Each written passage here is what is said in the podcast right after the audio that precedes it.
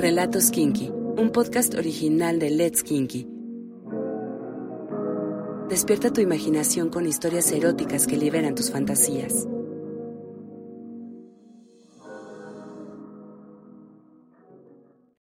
¿Cómo contar una historia que no debería ser contada? Recuerdo perfectamente ese día de diciembre. Era la gran fiesta de fin de año de mi empresa, una de las más grandes empresas del ramo financiero del continente. He de decir que no me agrada este tipo de eventos, pues nunca he sido una persona que disfrute las multitudes, pero honestamente no había opción. Tenía que estar en la fiesta, pues se planeaba realizar anuncios importantes para el futuro de la compañía.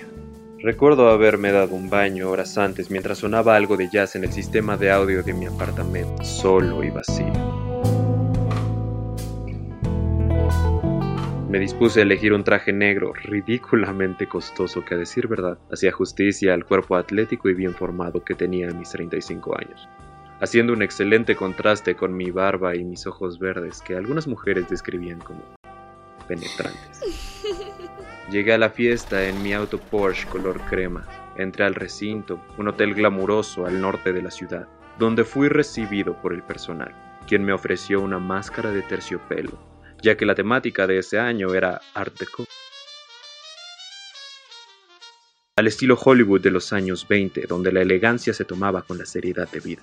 Mientras ingresaba al recinto, saludaba a algunos colegas, entre las paredes negras con tintes dorados y sillones de terciopelo que hacían del lugar un recinto de adoración al glamour. Continuó la velada y llegó el momento de dar mi tradicional discurso. En él agradecí a los presentes por su asistencia y di un par de noticias acerca de la compañía. Mientras los invitados me despedían con aplausos del podium, paseaba la mirada por el salón y, de pronto, mis ojos, como gobernándose por ellos mismos, apuntaron a una mujer entre el público como depredador seleccionando su próxima presa. Un vestido dorado, acorde a la temática, un antifaz blanco y un cuerpo espectacular hicieron que algo se encendiera dentro de mí. De pronto me lanza una mirada directamente a los ojos. Me mira de arriba a abajo y suelta una pequeña sonrisa más que traviesa y retadora, que lo único que provocó fue prenderme más. ¿Quién era aquella mujer? ¿Qué hacía en aquella fiesta? ¿Hacer alguna empleada? Mi mente no paraba de hacerse preguntas mientras me dirigía a la barra donde se encontraba mi socio. Le pregunté acerca de la identidad de la misteriosa chica, e inmediatamente me dijo que era Lorraine, la directora general de Colby Financiera, nuestra principal competencia en el sector financiero y la mujer causante de hacerme perder millones de pesos por su guerra sucia contra mi compañía. Odiaba a esa mujer pero nunca la había visto más que en fotografía y con trajes solos. Si hay alguien en este mundo que deteste y que desee ver en la ruina es ella. ¿Cómo era posible que estuviera sintiendo odio y deseo a la misma vez? De pronto reaparece en escena, caminando hacia mí con una seguridad nunca antes vista, mientras alternaba su mirada entre mis ojos y mi entrepierna. Entonces pude deducir que lo que fuera que yo estaba sintiendo era mutuo, pues, a decir verdad. Yo también había tratado de hundir la carrera de aquella mujer, que solo conocía en fotografías y papel. Felicidades por tu discurso, dijo mientras me observaba firmemente. No recuerdo haberle enviado invitación, señorita Lorraine, exclamé. Se acercó justo en el espacio entre mi cuello y mi oreja y dijo, No necesito ninguna invitación para lo que vine a hacer. Me encantaba ese tono entre caliente y hostil, y por lo que la tomé por la cintura y le dije al oído, tienes dos opciones, sub conmigo a una de las habitaciones o te largas de mi evento. Ella sonrió, me quitó el trago de la mano y lo bebió de un sorbo. ¿Quién crees que es la dueña del hotel donde estás parado? Lo compré únicamente para llevarte a ti a una de mis habitaciones. Sentí un escalofrío que no sentía en años. Aquella mujer me estaba retando no solo a un juego sexual, sino a un juego de poder. ¿Qué estamos esperando? exclamé mientras la tomaba de la muñeca y la llevaba por un pasillo con una luz más tenue y un papel tapiz color vino, como los edificios de los años 20 en Nueva York. Llegamos al final del pasillo y aguardaba por nosotros un elevador negro con líneas doradas y un indicador en forma de media luna que marcaba en qué piso estaba nuestro ascensor. Subimos después de unos breves segundos. Y por fin nos encontramos solos y en silencio. Se dejó de escuchar el sonido proveniente de la fiesta y fue sustituido por dos respiraciones agitadas. Dos de las personas más atractivas y posas del país se encontraban en un pequeño elevador rodeado de espejos y luz a mediana intensidad mientras se deseaban y a la vez. ¿Qué podía salir No puedo esperar ni un segundo más. Me dijo jadeando mientras se balanceaba sobre mí para besarme intensamente. Con una mano presionó el botón de emergencia para detener el elevador y con la otra rodeó mi cuello para ahorcarme mientras continuaba besándome. El elevador se detuvo y la luz cambió a una luz roja que apagaba y prendía por el sistema de seguridad. Quité bruscamente su mano de mi cuello. Ahora yo apretaba su cuello mientras la otra mano se perdía debajo de su vestido, en la humedad de su ser. Llevemos esto a la habitación. Dije como pude mientras que presioné el botón para reanudar nuestro trayecto al último piso.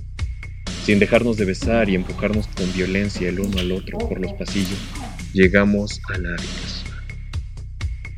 Sacó una tarjeta e ingresamos ambos a la habitación, que seguía ofreciendo una atmósfera de lujo y erotismo a las nubes.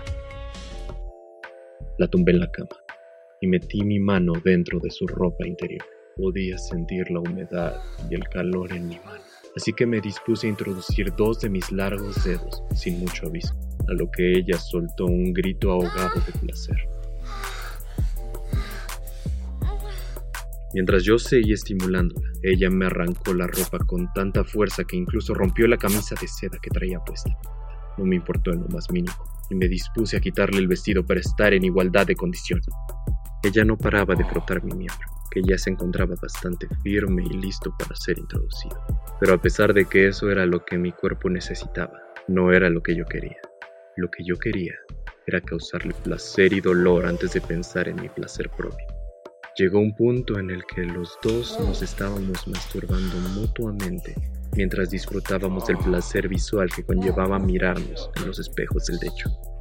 Sin importarle nada, quitó mi mano y se sentó en mi rostro haciendo un perfecto 69 para que el placer siguiera, pero ahora juntando nuestros fluidos con saliva y nuestras bocas calientes.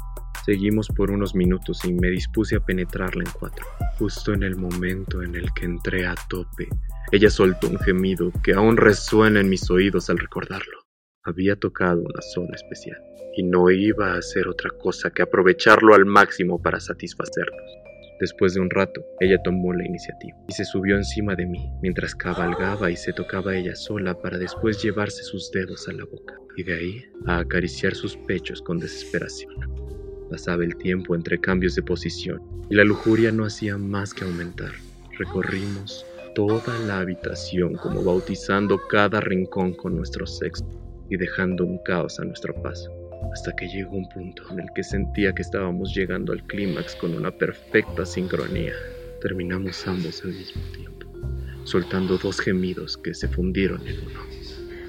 Aún la recuerdo, aún con la voz temblorosa pero retadora, me dijo.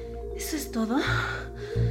Esas tres palabras bastaron para recargarme de energía y abalanzarme sobre ella de nuevo. Esta vez hicimos cosas aún más sucias. Cada vez llevábamos más al límite la aventura y hacíamos cosas que no eran propias de dos personas civilizadas.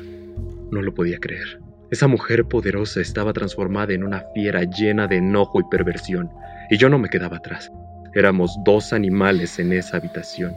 No éramos personas. Éramos a lo que las palabras pecado y blasfemia hacen referencia. Éramos dos seres no pensantes. Éramos dos seres no evolucionados. Éramos dos cuerpos actuando por sí solos. Esa noche olvidamos que éramos humanos. En Vimotel Boutique, Periférico Norte, cada espacio cuenta una historia.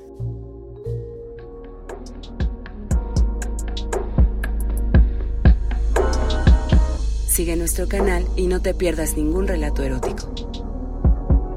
Let's Kinky, dale sentido a tus sentidos.